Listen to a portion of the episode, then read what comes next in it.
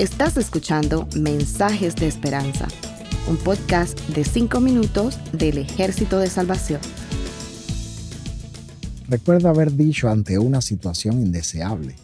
Yo no quería hacerlo, pero no pude contenerme.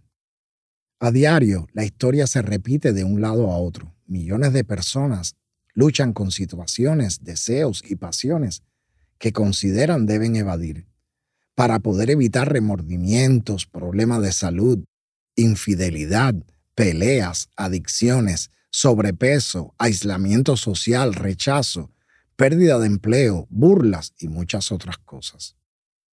Lo mismo sucede con académicos y analfabetos, clérigos y creyentes, padres e hijos, jóvenes y ancianos, empleados y jefes, casados y solteros. No es un asunto de sexo, raza, creencia, color o posición social. Si tan solo tuviera la fuerza para decir que no. Muchas personas saben que si tuvieran la capacidad para dominarse a sí mismas, su vida sería otra. En la búsqueda de esa fortaleza, la gente se aferra a religiones, filosofías, programas de asertividad y autoestima, se hacen miembros de clubes, se enrolan en programas dietéticos, buscan consejo profesional y los más débiles, convencidos de que ya no hay salida, optan por el suicidio. La conclusión siempre es la misma. Lo que la gente necesita no es otra cosa sino dominio propio. La Biblia dice que el dominio propio es una parte del fruto del Espíritu Santo. Dominio propio significa controlarse a uno mismo, tener fortaleza, disciplina, tener poder sobre las pasiones y apetitos naturales. Pero ¿cómo podemos experimentar el fruto del dominio propio? ¿Acaso se adquiere con los años o con un conocimiento mayor de las escrituras? Es una combinación de varios factores, que comienzan con un renacer espiritual. Luego, el espíritu debe de ejercer dominio sobre las decisiones finales del individuo. Pero también debemos tener en cuenta que sin conocer la voluntad de Dios revelada en la Biblia, ese discernimiento se hace difuso, pues el Espíritu lo usa para guiarnos a toda la verdad. El dominio propio debe extenderse a la conducta en general y más que todo debe aplicarse para discernir entre el bien y el mal en nuestra vida cotidiana. El dominio propio, como parte del fruto del Espíritu, capacita al creyente para controlar su manera de hablar, la conducta ante los demás, la apariencia física y los hábitos. Esta virtud es la columna vertebral que mantiene erguida la integridad y la imagen de todo cristiano si considera que ha venido luchando para mantener la compostura y no lo ha logrado, es tiempo de darle el control del volante de su vida al Espíritu Santo.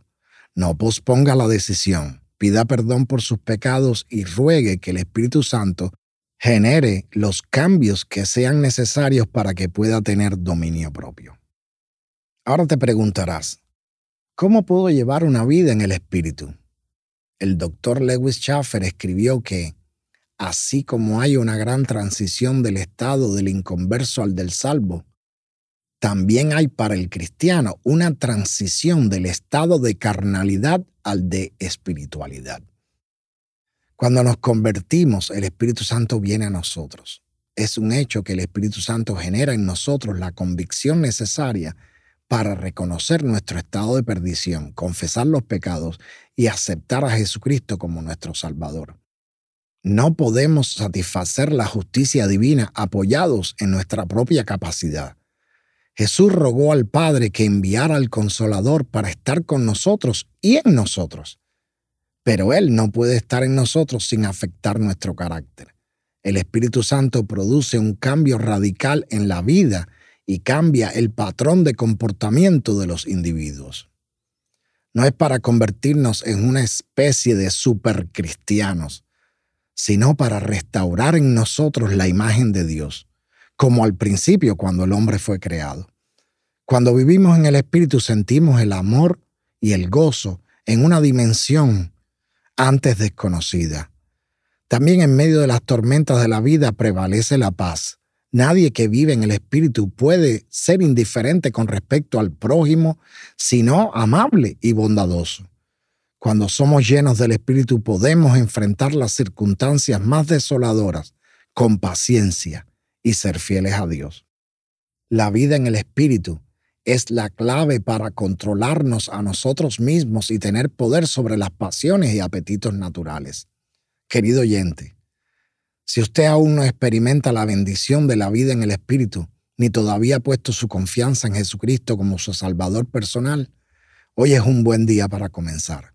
Le invito a orar conmigo ahora mismo. Padre Celestial, soy un pecador, me arrepiento de mis pecados, estoy dispuesto a apartarme de mis pecados, recibo a Cristo como mi Salvador y lo confieso como mi Señor. A partir de este momento mi anhelo es seguirte y servirte en comunión con tu iglesia. Haz una obra de gracia en mí para que pueda experimentar de manera permanente el fruto de la vida en el Espíritu. En el nombre de Cristo Jesús. Amén. Que el Señor les bendiga. Gracias por escucharnos. Para conocer más sobre nuestros programas, por favor visita salvationarmysoundcast.org. Dios te bendiga.